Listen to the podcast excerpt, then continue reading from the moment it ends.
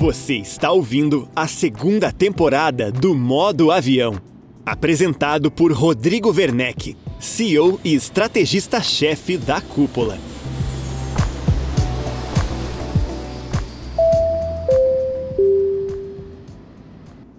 Seja bem-vindo ao Modo Avião. Eu sou o Rodrigo Werneck, CEO e estrategista-chefe da Cúpula. No mundo acelerado em que vivemos, planejar o futuro não é algo exatamente simples. Pensar o planejamento estratégico da sua empresa para os próximos 5 ou 10 anos, então, pode parecer mais um exercício de ficção, mas não se engane. O planejamento estruturado para o crescimento faz grande diferença na trajetória de uma imobiliária. Neste episódio do Modo Avião, você vai conhecer melhor a Bortolini Imóveis de Passo Fundo, no Rio Grande do Sul. A empresa entendeu que precisava olhar além do fim do mês e investiu no trabalho de consultoria, em processos e principalmente pessoas com um trabalho de planejamento estratégico estruturado. Eu conversei com Ricardo Bortolini, diretor da imobiliária, que também fala sobre o trabalho de referência da empresa no pós-venda, sobre automação de atendimento e também sobre a alta performance que a Bortolini alcança nas frentes de lançamentos, mercado secundário e locação. Antes da entrevista, eu quero reforçar o convite para o Cúpula Summit. Garanta já o seu ingresso para o maior encontro de líderes, gestores e profissionais de alta performance do mercado imobiliário brasileiro. Faltam menos de 60 dias para o evento, que acontece em Curitiba nos dias 11, 12 e 13 de maio. Adquira já o seu ingresso em cupolasummit.com.br. Você, ouvinte do podcast Modo Avião, tem vantagem para garantir a sua presença no Cúpula Summit, o encontro anual da comunidade imobiliária. Garanta seu ingresso com valor de primeiro lote com o cupom Modo Avião. É isso mesmo, valor de primeiro lote. Basta inserir o cupom Modo Avião na hora de adquirir o seu ingresso. Não perca tempo. Acesse agora cupolasummit.com.br e aproveite.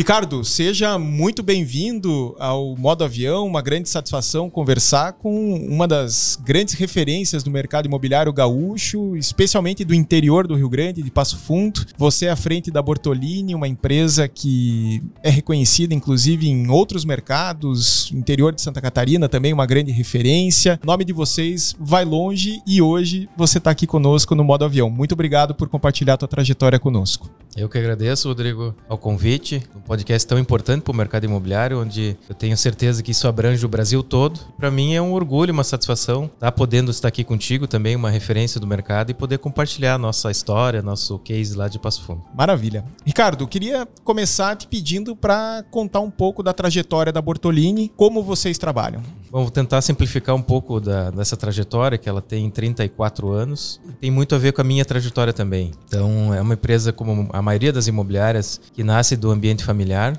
começou com meu tio, corretor já na época, nos anos 70, abriu sua imobiliária, seu escritório, com mais um amigo, advogado, né? E fez a trajetória dele. E aos meus 14 anos ele me convidou para trabalhar com ele como auxiliar de escritório, como office boy, e entrei nessa jornada do mercado imobiliário. Nesse período ali de adolescência, já fui entendendo, já fui gostando, estava naquele momento de formação que eu vou fazer, enfim, eu optei por estudar o mercado imobiliário e mergulhar de cabeça no mercado. Algumas dúvidas vieram, enfim, mas depois de ter os primeiros contatos e fazer as primeiras transações imobiliárias, mesmo sem crescer, né, denunciando que eu cresci, disse, não, é isso que eu quero para minha vida e fiz do meu propósito de vida isso aí. Aí na carreira de corretor, iniciando, né, fazendo toda a trajetória, querendo ser o melhor corretor que eu poderia ser na cidade. Então, via as atuações e fui sempre muito contrário a, algum, a alguns modos de operar no mercado imobiliário uh, e, e foquei na profissionalização. Então, fui estudar tudo sobre o mercado, todas as, as matérias do mercado imobiliário, sobre as, os que complementam o mercado, e fui fazendo a minha trajetória de corretor para ser o melhor corretor. Começando na venda de um telefone, que eu brinco, que antigamente o telefone valia o valor de um imóvel que a gente alugava por um salário mínimo,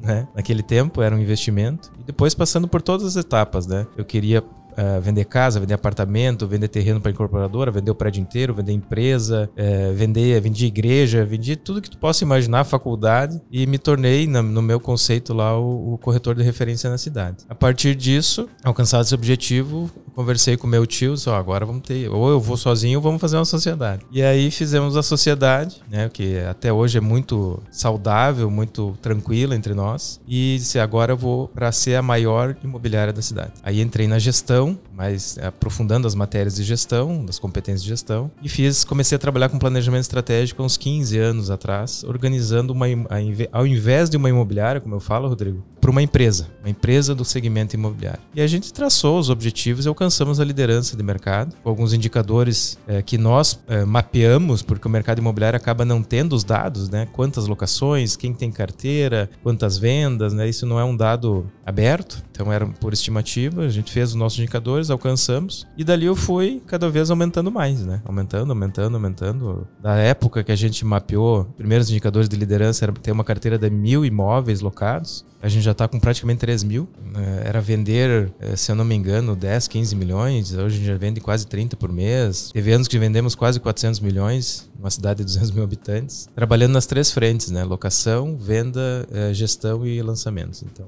é um trabalho bem difícil para uma imobiliária, trabalhar com as três linhas de negócio e ser referência. E nas pesquisas de mercado que a gente contrata e o mercado dispõe, a Bortolina aparece sempre como a referência do mercado, né? como a líder, como a a, a empresa que gera mais credibilidade e confiança para lá. Então, isso que nos deixa também muito satisfeito ter isso como o feedback da, da comunidade, da sociedade e o reconhecimento aí do nosso trabalho. Legal. Essa, essa trajetória que você conta aqui, para mim, ela, ela tem alguns destaques que eu gostaria de explorar. Em primeiro lugar, quando você fala, Ricardo, em planejamento estratégico, isso é algo muito, muito pouco ouvido, pouco comentado no mercado imobiliário. Eu queria que você tangibilizasse isso, porque Sim. toda vez que eu ouço falar em planejamento estratégico, eu percebo um alto nível de desconhecimento dos operadores do mercado. As pessoas acham que isso limita-se de repente a traçar uma visão de cinco anos, onde queremos estar. E na verdade não é só isso, né? Eu queria que você me tangibilizasse um pouco como foi esse trabalho dentro da Bortolini. Eu contratei uma consultoria, que eu entendo que a gente não sabe tudo, então essa consultoria me acompanha por 10 anos e a gente foi aprendendo as metodologias. A gente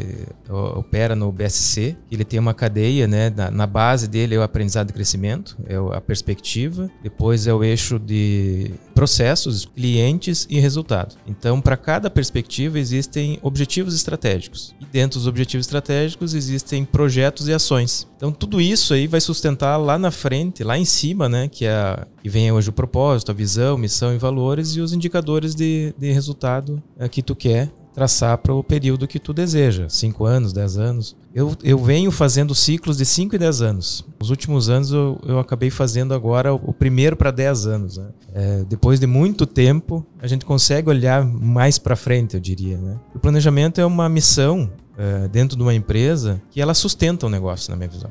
Ela é o que dá o pilar lá. E o pilar de baixo é o aprendizado e crescimento, né? Que vai sustentar o resultado. Geralmente a gente não começa por aí, né, Rodrigo? Ah, vamos fazer uma campanha de marketing, vamos acelerar as vendas, vamos alugar mais, vamos isso, vamos aquilo. Tá todo mundo olhando pro fim do mês, né? É, tá pro fim do mês lá para pro dinheiro e pra conta. Mas a base sempre são as pessoas, né? E nisso vem o aprendizado e crescimento. Começando sempre pela liderança, né? Isso também é um aprendizado de, de bastante tempo, porque né, é a liderança quem leva a mensagem é. da empresa, da direção para ponta, pra né? Ponta, é, o que aí. toca o corretor, é o que toca o atendente de locação lá na frente, né? Todos, do balcão. Todos. E principalmente como diretor, eu como diretor, como dono, estando junto, né? Conceito de gestão sempre foi uma questão horizontal, nada vertical, sempre desde o começo, né? Uma gestão de porta aberta. Então sempre fui trazendo as pessoas para participar da gestão, da, do planejamento, tudo mais. Então sempre começando ali nas pessoas, no aprendizado os processos bem estruturados, o impacto que tem lá no cliente, né, do, de, do teu produto imobiliário, que é o teu serviço, é vender, é alugar, é fazer o lançamento, é fazer a gestão do lançamento, depois para te colher lá o resultado. Então, é uma estrutura, de certa forma, complexa, difícil de trabalhar, assim, no começo, mas depois tu vai entendendo, né? Tem que ter um propósito bem claro, que é, é numa metodologia que tu quer trabalhar, e demora um tempo, né, para te poder ter isso mais maduro dentro da empresa. Até hoje, eu diria que não é um mundo perfeito, como a maioria das empresas não é, mas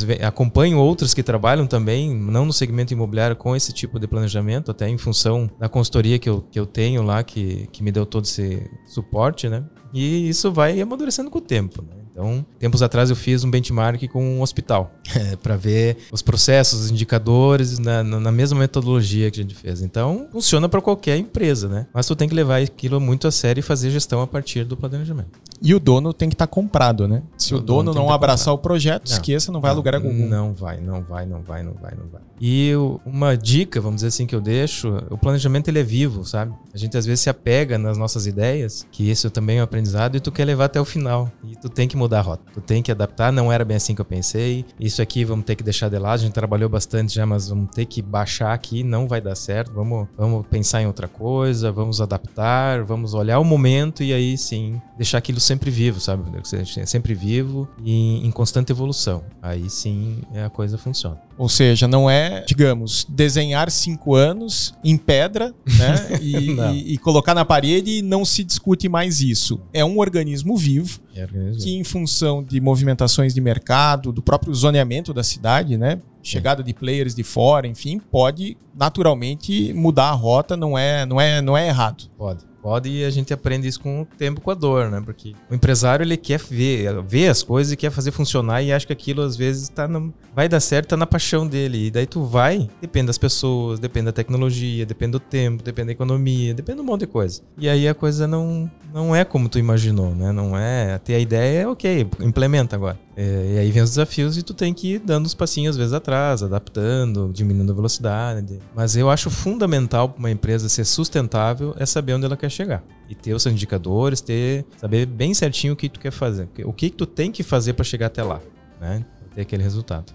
Perfeito, porque quando você fala, né, onde você quer chegar, é muito comum você ter uma, uma, uma meta guia, né? Uma meta, poxa, eu quero fechar 2023 com 400 milhões de, de VGV. Quero fechar o ano com a minha carteira de locação em 3.500 imóveis. Legal, você tem um objetivo estabelecido, mas muitas vezes esses números eles decorrem de uma série de indicadores que estão no meio, né? Que são o caminho para que esse número seja alcançado. E geralmente esses indicadores acabam negligenciados. Tô certo? Sim, com certeza tá certo. Mas depois de um certo tempo, tu começa a colocar aquilo na rotina. E aí tu começa a ter os indicadores mais estruturados. No começo, com certeza. É difícil de manter de pé os indicadores e tu precisa, os KPIs do teu processo, enfim, né? Para poder chegar lá onde tu quer, ter um indicador maior, né? É, hoje, eu não estou recordado, mas acho que eu tenho uns 230 e poucos, 230 mais ou menos, indicadores estruturados dentro do planejamento estratégico.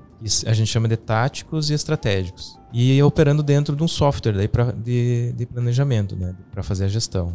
E isso daí já decorre ao natural. Nossas reuniões de gestão, de, de fechamento de mês, e análise, já está pautado em cima de todos esses, esse painel de indicadores. E isso eu imagino que estabeleça praticamente a cultura da empresa. Um gestor que não se orienta por indicadores não prospera dentro da Bortolini. É, ele tem que estar tá, é, entendendo a relevância desses indicadores. Ainda não é como a gente imagina, Rodrigo. É, nós temos a cultura também de uma exigência bem alta, sabe? Com uma empresa que tem performance, que ela quer resultado, a gente acaba, às vezes, olhando o copo meio pela metade, vamos dizer assim, que a gente chama lá, né? Mas é, já está em uma estrutura muito boa, mas a gente quer melhorar ainda mais, né? Porque ainda tomar decisões eh, eventualmente mais estratégicas, operacionais, sem dados, ela é bem complicado. Principalmente na jornada comercial, né? Comercial vendas ainda, né? A locação a gente consegue ter ela mais na mão, mas o vendas, onde tem um parceiro que o corretor ainda não tem essa cultura dos dados, da alimentação de, de, sistema, tem coisas que ainda é muito manual e aí a gente começa a tomar decisões sem perspectivas de, de números, né? sem ter indicadores mais estruturados. Estamos trabalhando para isso aí, inclusive numa capacitação aí com a, com a cúpula, né? O Guilherme é um cara que mostra muito bem esse, esse panorama aí para o mercado imobiliário, né? Então acho que vai nos ajudar bastante. Legal. O, o, o Bortolini e o Ricardo está falando aqui sobre a mentoria de growth imobiliário que o, que o Guilherme Blumer está fazendo com, com o apoio da cúpula, que, que joga luz exatamente sobre isso, né? Sobre indicadores críticos ali que precisam ser observados, seja processo de vendas quanto de locação, enfim, mas é de fato uma, uma, uma oportunidade muito grande para a maturação dos indicadores de uma imobiliária. Agora, Ricardo, eu, eu queria aproveitar esse gancho para falar um pouco sobre esse trabalho tão bem estruturado né, em vendas de prontos, lançamentos e aluguel. Raríssimas empresas conseguem isso. Né? Aqui no modo avião esteve conosco no ano passado o, o Zé Humberto da Urbis de Goiânia, que é uma referência que eu vejo, assim, uma operação que conseguiu prosperar nessas três frentes. E vocês também são uma referência para mim nessa, nesse modelo de, de trabalho. E eu imagino que justamente o planejamento estratégico tenha contribuído para esse avanço tão bem estruturado nas três frentes. Faz sentido? Isso contribuiu? Em algum momento a Bortolini teve uma das suas três operações que andou um passo atrás e que o planejamento estratégico tem ajudado a trazer para uma condição de protagonismo? Eu creio que não, Rodrigo. Eu sempre tive foco no, nas três operações, assim nas três linhas de negócio. A locação, ela nasceu na Bortolini para retenção de clientes. A gente vende um produto para o investidor, enfim, para ele não ir a outra imobiliária, a gente alugava. Mas lá no começo, tu sabe que não tinha nem internet, né? Como é que funcionava o processo de locação numa imobiliária. A partir de um tempo que a carteira começa a crescer, a gente olhou, não, peraí, agora esse, esse negócio aqui tem que ser, dar dinheiro, vamos dizer assim, né? E aí a gente eh, focou muito uh, também em estruturar e profissionalizar a locação. Uh, a venda do lançamento e do avulso vem na veia do corretor, né? Na, para mim, como corretor, o vender o avulso foi a minha especialização e depois veio os empreendimentos. Que a partir dos empreendimentos, para gerar mais escala de negócios, eu ajudava a melhorar os produtos dos meus parceiros construtores e incorporadores. Então eu ajudava a formatar em troca de uma preferência, depois em troca de uma parte das unidades com exclusividade, depois eu fazia isso de, com 100% de exclusividade do empreendimento. Então a gente conseguiu montar a empresa na locação bem estruturada, andando, vamos dizer assim, é, quase sozinha, né, numa gestão que eu tenho hoje muito bem feita lá pelos meus gestores. A venda é, do mercado secundário como base, né, e o lançamento fazendo produtos imobiliários com a nossa expertise e tem alta liquidez no mercado. Começando lá do terreno, muitas vezes, e fazendo a gestão junto com, com o incorporador, com o arquiteto, com o engenheiro, com análise de viabilidade, enfim, marketing, depois lançando esse produto no mercado. Então a gente sempre teve foco nos três negócios. E que a gente conseguiu, com isso, também sustentar as oscilações do mercado. Porque vezes o lançamento é, não tem volume mercado não tá bom, tem estoque na cidade, enfim. Juro né? alto. É, juro alto. Depende da economia. O, o, secundário, ele sempre existe, na minha visão. Né? Mais ou menos, ele sempre está ali. Ele, é, ele é, é, um, é um consumo primário para as pessoas, né? Comer e morar, a gente tem que ter. Então, sempre isso como base, sabe? E o lançamento sendo um plus, assim, mas sendo lançamentos estratégicos, né? Que a gente consiga ter alta performance. Eu imagino que vocês tenham muito critério para abraçar um lançamento. É algo que vocês observam e são críticos ao admitir um lançamento dentro de casa? Vocês dizem não para determinados lançamentos? Como vocês trabalham o lançamento em si? Sim. Eu uso um critério muito da honestidade. É, não adianta eu pegar um produto para vender que a gente já sabe, olhando para ele, que não vai dar performance. E o produto, quando ele fica muito tempo na prateleira, no lançamento, para imobiliária é desgastante. Principalmente com exclusividade. Tem que ter um esforço enorme de trabalho é, para um fluxo de venda baixo. Né? Com o passar dos anos, é, a gente formou uma rede de parceiros que eu sou muito grato, que tem parceiros lá de 15, 20 anos produzindo com nós corporações. Então, a gente acaba consolidando essas parcerias e formatando os, os produtos junto com eles. Horas, é óbvio que nem todos atendem, nem todos os anos têm lançamentos, e aí a gente acaba incorporando um parceiro ou outro, né? Mas sempre nesse critério, Rodrigo, de dar performance, né? Não de pegar um produto para vender e fazer promessas e ter uma oportunidade de negócio e não conseguir dar resultado, botando em risco a operação da incorporadora e da construtora, né? Porque tu fechar o mercado e dizer só tu vende, é, tu tem que prestar é, performance. Né? Tu tem que mostrar resultado, porque senão vai comprometer aquela incorporação, aquele empreendimento, enfim. Então, dentro da nossa, nossa relação, existem lá sete, oito incorporadoras uns com mais, outros com menos é, volume de, de, empreendimentos que a gente acaba é, lançando esses produtos. No nosso mercado lá é, é muito diferenciado para a Bortolini isso, né? Porque a gente participa, eu diria, da maioria, maior parte dos, uh, dos empreendimentos diferenciados da cidade passa pela nossa mão. Já lançou mais de 40 empreendimentos na cidade, de forma exclusiva. Então, falar isso para um mercado que não está acostumado é muito estranho falando com colegas de outras mulheres, mas como é que tu faz isso, né? é? Tu tem que ir, vamos dizer assim, construindo essa segurança para o incorporador dizendo, é só tu vende, né? não é de uma hora para outra. Não é dada, né? Não, essa, não é essa exclusividade, ela não é simplesmente oferecida, ela é conquistada através de uma relação de longo prazo. Longo prazo. Credibilidade pautada em cima de não só de performance, mas como tu opera, né, na, na segurança, na análise do comprador, enfim, está participando de uma forma idônea e profissional da transação. E aí uma variável importante é o time de corretores, né? Um time que, uh, digamos, esteja na mão, um time que tenha condições de ofertar o produto de forma estruturada, alcançando o maior número de pessoas. Com quantos corretores vocês trabalham? Você tem um time dedicado a lançamentos ou o teu time é multiprodutos? Hoje ele é multiprodutos ainda. É, no mercado pequeno, Passo tem 220 mil habitantes agora, conforme indicadores têm sido demonstrados aí do último censo. Então é muito difícil deixar uma equipe dedicada a lançamentos. Horas lançamentos de mais de alto padrão, médio, baixo, enfim. Então a gente trabalha com a equipe podendo vender todo o portfólio. E geralmente na no lançamento do produto importante, assim, do,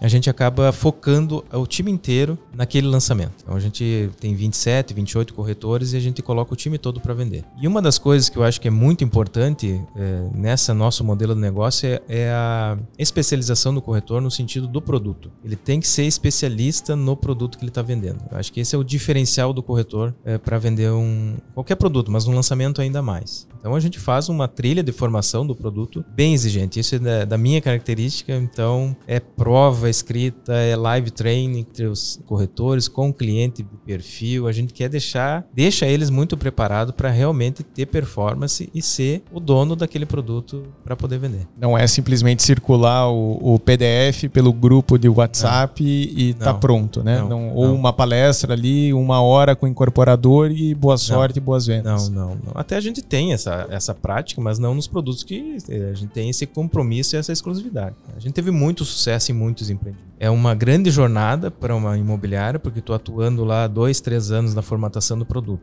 junto com o incorporador, sem ter ganho sobre isso muitas vezes. E depois o processo todo de venda. Então, olhando depois que, ah, venderam tudo em 30 dias, 60 dias, né? Não Fantástico, tem... Ah, né? lindo. Mas isso a gente já vem trabalhando há quanto tempo para poder chegar até ali, né? E fora todos os essa jornada aí, que eu faço isso há quase 20 anos, então tem todo um aprendizado e investimento em cima disso. Legal. Essa formação, para mim, ela, ela é inquestionavelmente o caminho para se trabalhar lançamentos. Inclusive, o primeiro episódio do Modo Avião foi com a Casa 63 de Palmas, no Tocantins. E esses dias, ou seja, já mais de ano aí do episódio disponibilizado aqui dentro. E eu agora, nesses últimos meses, eu tenho visto que a 63, inclusive, lançou uma certificação para os corretores estarem aptos a trabalhar um determinado produto imobiliário. É isso, né? É basicamente entender que o preparo do corretor precisa de método, precisa de etapas cumpridas com esmero, dedicação, inclusive, né, dos gestores que têm uma visão privilegiada e que precisam passar essa visão para o corretor,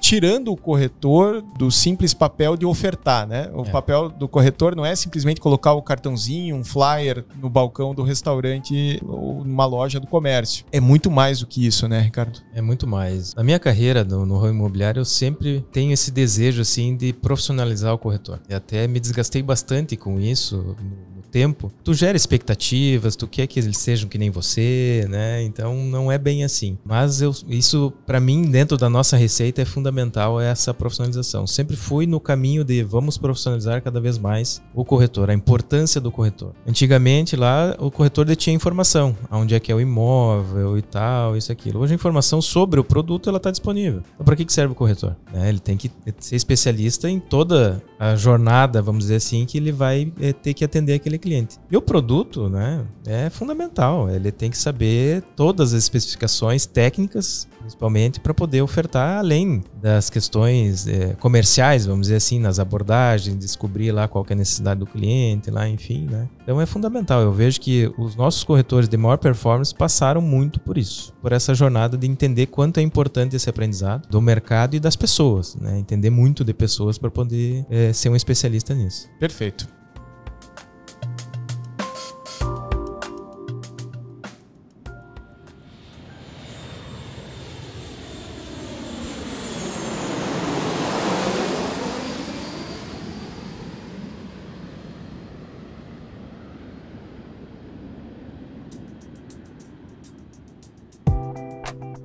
Vamos saltar para o aluguel agora? Lá. Né? Como eu disse, é raro alguém ser forte, tão predominante na sua praça em vendas e locação. E na locação, vocês também voam. Né? Vocês têm um, um processo que é muito bem estruturado. Vocês, inclusive, participam da nossa mentoria de locação, o Insider Aluguel, um, um grupo limitado de 15 operações de aluguel, convidadas pela cúpula para participar, porque a gente reconhece que, de fato, vocês fazem um trabalho muito bem estruturado. Quando eu olho para a locação da Bortolini, o que me chama muito atenção é o, o, o trabalho que vocês realizam, Ricardo, pós-comercial, né? Porque fechar o contrato na locação a gente sabe, é óbvio, tá difícil para captar imóveis, o processo comercial ali tem algumas armadilhas, garantia, enfim, mas o grande trabalho da locação vem depois do contrato. É ali é. que começa o grande desafio, que é um trabalho operacional que precisa rodar com excelência e que vocês conseguiram equacionar isso de uma forma, eu não diria, né, de uma forma conclusiva, seguramente tem muita oportunidade de evolução, mas vocês se destacam muito nesse pós-locação. Queria que você me contasse um pouco como vocês trabalham o aluguel.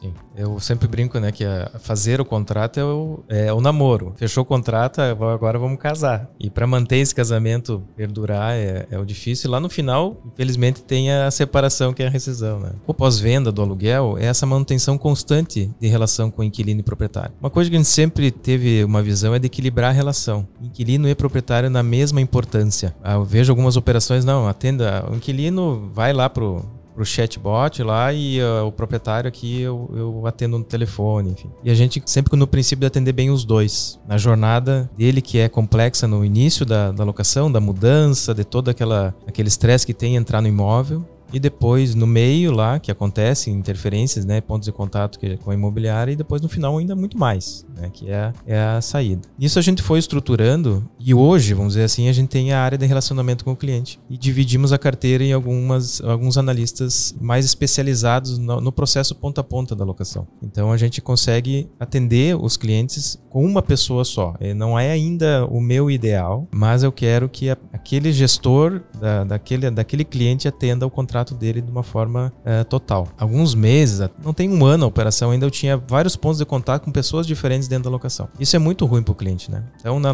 na hora da rescisão, fala com o Rodrigo, depois fala com o Ricardo, depois fala com a Maria, com o Pedro, com o João. Isso é muito ruim para o cliente, né? O cliente não cria vínculo. Não né? cria vínculo, a gente perde histórico, às vezes não tem toda, toda a jornada dele ali. Então, a gente amadureceu mais e colocou uma área única para isso. E a partir dali que vem as demandas do financeiro, da manutenção, da vistoria, é, da rescisão, do, enfim, todo, toda a jornada ali que o cliente precisa para dentro do imóvel. Ou seja, essa pessoa se torna o ponto focal para relacionamento com o cliente e ela quando percebe a necessidade de apoio, ela vai acionar as áreas acionar. de apoio específicas. É. Né? Depois que tu tem uma, uma cer um certo volume, é bem complexo, porque são vários canais que as pessoas te acessam. Às vezes está no Google, às vezes é no Instagram, às vezes no WhatsApp da imobiliária, às vezes no telefone, às vezes na porta da imobiliária. Então, tu conseguir organizar todas as informações também foi uma jornada longa. Também a gente tinha vários números do WhatsApp dentro da imobiliária. Eu disse, não, a gente tem que ter um número, o cliente tem que ter um número da imobiliária. Então, até chegar a desenvolver isso,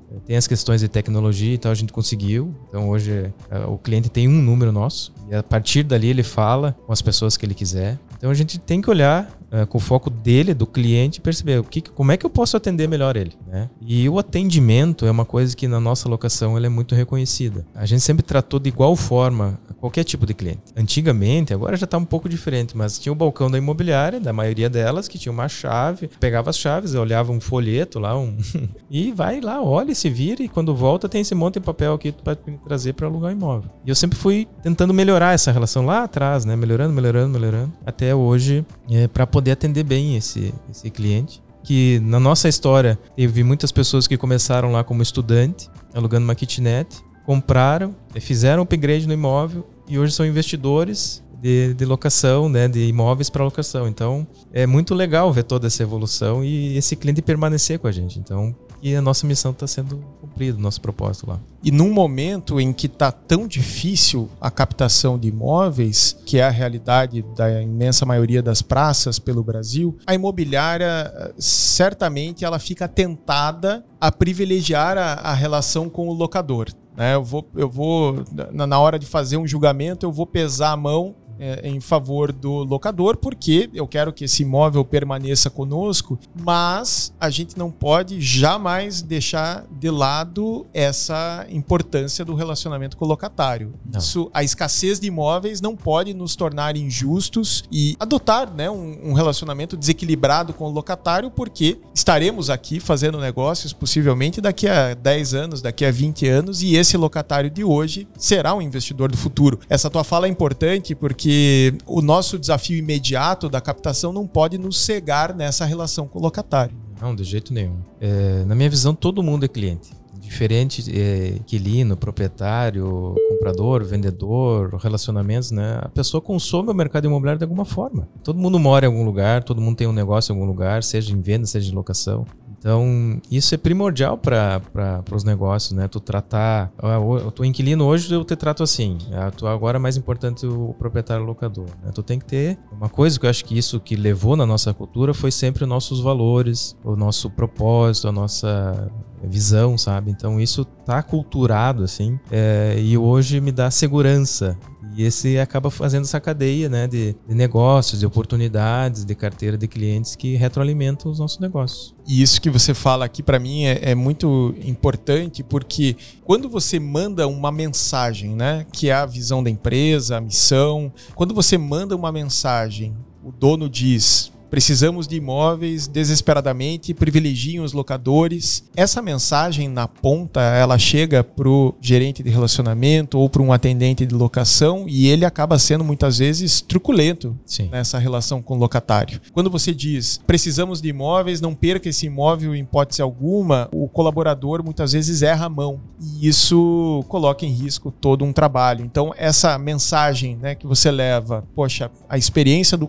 todos são clientes isso reverbera, né? Seguramente chega na ponta e o teu time lida com os locatários de uma forma respeitosa, de uma forma equilibrada. É, é. E muitas vezes nesse, nessa responsabilidade de consumo, porque a imobiliária, a relação de consumo é com a imobiliária, inquilino eh, principalmente, né? Mas o imóvel não é da imobiliária, é do proprietário. Então a gente acaba assumindo algumas responsabilidades em função desse atendimento, dessa jornada. É, tem coisas que o cliente não entende que não depende da imobiliária, mas a relação de consumo é conosco. Então, sim, vamos ceder, vamos abrir mão, vamos pagar às vezes, né, para isso ficar bem, ficar atendido dentro do nosso propósito, porque tem, não adianta, né?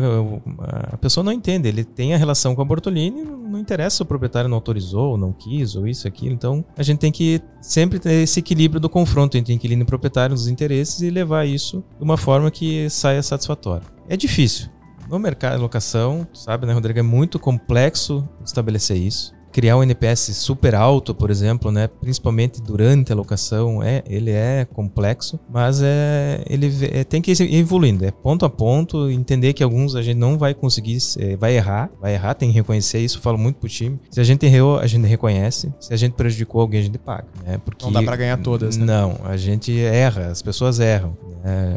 O processo não é todo perfeito nunca, né? Então sempre vai acontecer erros e tá na, vamos admitir, vamos ser ético, ok, errei, e como é que eu posso uh, melhorar isso. Perfeito. Acho que é, em tempo, né, de um tempo em que as redes sociais colocam, né, o ideal da perfeição uh, muito em evidência, essa tua mensagem é importante, né? A locação, eu costumo brincar com alguns donos de imobiliárias, né? Eu digo, a, a locação muitas vezes é um pântano, né? É um pântano que o lodo ele, ele te puxa para baixo, é. né? Muitos problemas, a imperfeição é, é a realidade e você precisa lidar com isso de forma sóbria, né? Não dá para você perder o controle, a estabilidade emocional, errou, reconhece, provocou prejuízo, assume. assume encarando isso de forma madura. É, eu acho que é um belo ponto de partida né, para que a imobiliária prospere, porque a relação estabelecida de forma transparente, a relação estabelecida de forma ética com o cliente, ela reverbera, alimenta a geração de negócios, certamente. Com certeza, com certeza. Naquele momento pode ser que não gere a satisfação, tá, tendo a expectativa do cliente, mas depois ele vai perceber e vai entender que a gente fez, que a gente podia fazer de melhor, enfim, ele vai acabar é, consumindo de novo. E esse pântano que tu fala, é, é muito engraçado essa referência, porque é uma realidade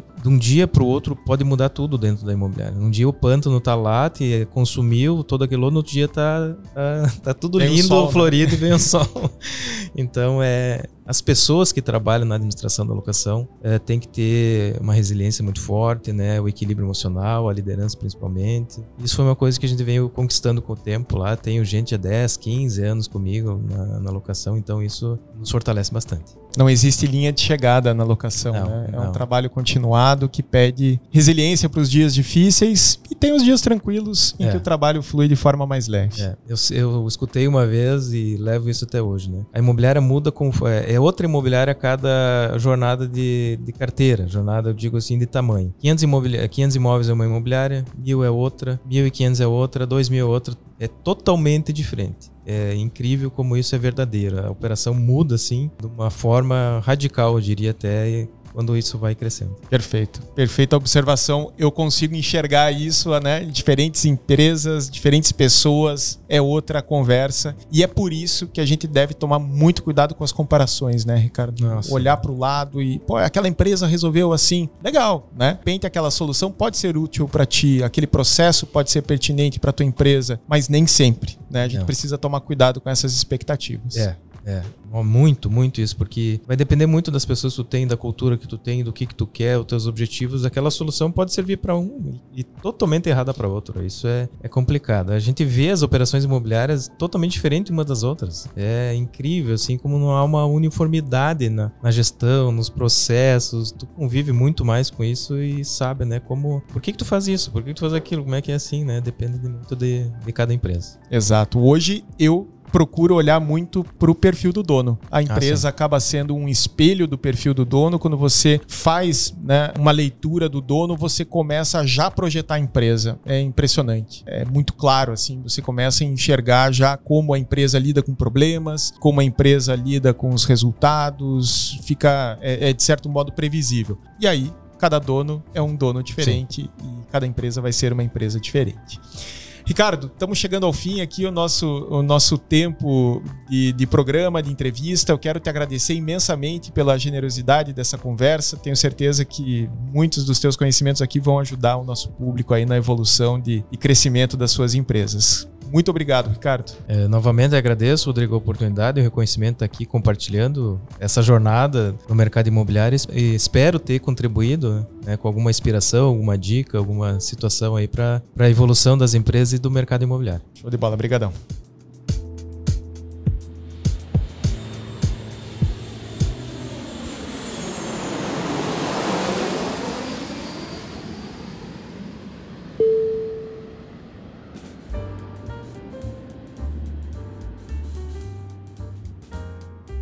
Dia a dia das imobiliárias, o WhatsApp é um protagonista indiscutível.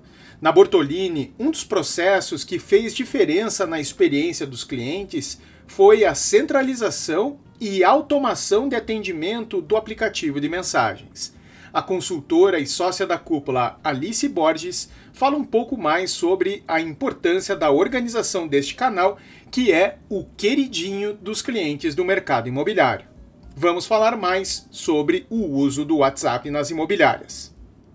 As soluções de atendimento mini-channel são uma categoria de software em ascensão no mercado imobiliário. Normalmente são soluções que centralizam a gestão de contatos de chat, messenger e principalmente dos números de WhatsApp da empresa. É importante ressaltar que o WhatsApp hoje representa uma geração de leads muito expressiva no atendimento comercial do imobiliário, além de ser, na maior parte das vezes, o canal preferido do atendimento administrativo. Essas plataformas facilitam a organização do WhatsApp de diversas maneiras, principalmente centralizando todos os números da imobiliária em um único painel de gestão, com uma personalização da mensagem inicial automática, com a coleta de dados básicos do cliente, como nome e e-mail, e possibilitando a inclusão de um menu com interesses. Então, o cliente consegue escolher a opção na qual se identifica e é direcionado para o atendimento humano do setor adequado. Essas ferramentas também geram relatórios de atendimento e mantêm o histórico de todas as conversas com os clientes. Na prática, ter uma automação de atendimento via WhatsApp pode ser uma ferramenta muito útil para as imobiliárias, pois permite uma resposta rápida e eficiente para todos os clientes e leads que entram em contato. Com as plataformas Omnichannel, também é possível estruturar automações mais avançadas, ou até mesmo agregar o uso de uma inteligência artificial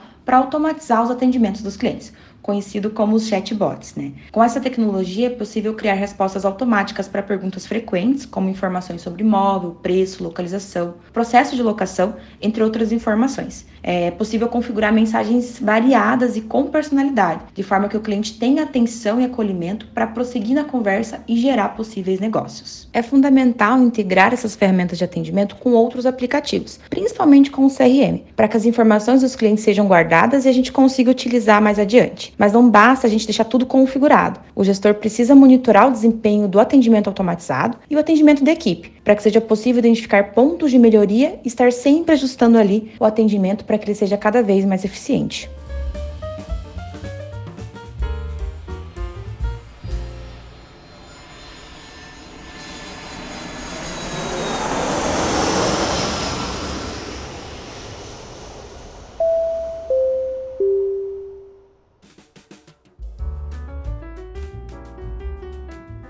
E agora trazemos o que é destaque no Imob Report, a principal plataforma de conteúdo do mercado imobiliário do Brasil. O Banco do Vale do Silício quebrou e o ecossistema de inovação luta para não ficar com a conta. Não é exagero dizer que as startups passam por um inferno astral e isso reverbera no mercado imobiliário. As PropTechs e o setor de inovação estão passando por uma crise de imagem? O Rodrigo Arendt, jornalista do Imob Report, traz mais informações sobre esse tema aqui no Modo Avião. Olá, Rodrigo, e também a você que acompanha a gente aqui no podcast Modo Avião. A gente trouxe no portal do Imob Report uma reflexão sobre esse momento conturbado que se arrasta há algum tempo para as PropTechs. Há alguns dias, nos Estados Unidos, foi anunciada a intervenção no SVB, que é o Banco das Startups do Vale do Silício. Ele tem mais de um trilhão de reais em ativos e um tamanho equivalente ao Santander aqui no Brasil. O banco é conhecido pelo atendimento focado em tecnologia e flertava com startups gigantes ligadas ligadas ao imobiliário, como a Opendoor e Airbnb. Agora, com um banco a menos no cenário, o crédito disponível na praça diminui e as PropTechs devem seguir lutando para preservar sua imagem e, é claro, trocar o pneu com o carro andando. Alguns movimentos recentes acusam essa correção de rota, como a gente trouxe também no portal do Imob, falando sobre a agonia da Nexp e a reorganização da Loft. E dentro desse mesmo tema, tivemos como destaque no portal do Imob o anúncio da parceria entre o Quinto Andar e a Lopes, a única rede imobiliária do Brasil listada na B3. A partir de agora, as duas companhias vão compartilhar suas carteiras de imóveis para venda e locação, ou seja, os imóveis captados pelo quinto andar poderão ser vistos na plataforma da Lopes e vice-versa. Juntas, as empresas possuem mais de 400 mil imóveis à venda e para locação, e seus sites recebem em conjunto mais de 30 milhões de acessos por mês. Saiba mais detalhes desse anúncio no imobreport.com.br. A gente se vê por lá. Um abraço.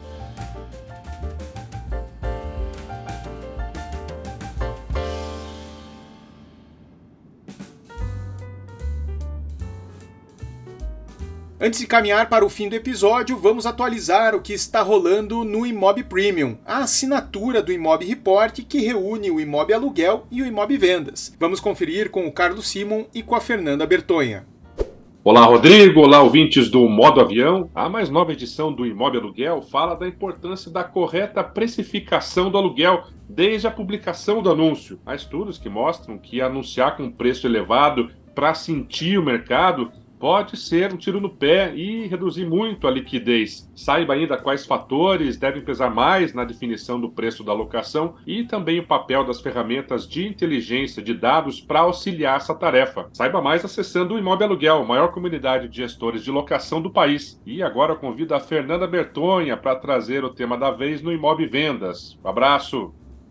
Oi, pessoal! Nesta edição do Imob Vendas, vamos falar sobre o formato de multipropriedade. Ainda que ter um imóvel na praia, no campo ou na montanha seja uma das metas de boa parte dos brasileiros, a segunda moradia exclusiva para lazer só é realidade para 2% deles, seja pela dificuldade em comprar ou até mesmo para manter mais do que uma casa ao mesmo tempo. Foi pensando em solucionar e baratear esse objetivo em comum que o modelo de multipropriedade surgiu e tem ganhado cada vez mais adeptos ao longo do mapa. A alternativa permite que cada investidor compre uma cota e se torne dono de uma parcela daquela propriedade. Como ele funciona, os corretores que estão inseridos neste mercado já estão cansados de saber. Mas o que será que o modelo mais jovem tem a ensinar para as transações convencionais de venda de imóveis? Isso é o que você vai conferir ao longo desta edição do Imob Vendas. E para saber mais sobre os nossos produtos premium, é só acessar o Imob report.com.br e clicar na guia de produtos. Até mais!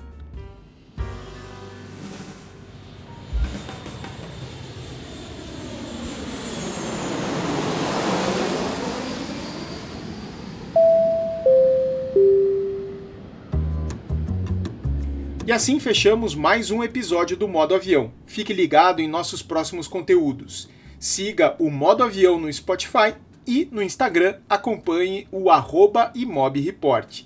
Obrigado por ficar conosco até aqui. Um abraço e até o próximo episódio.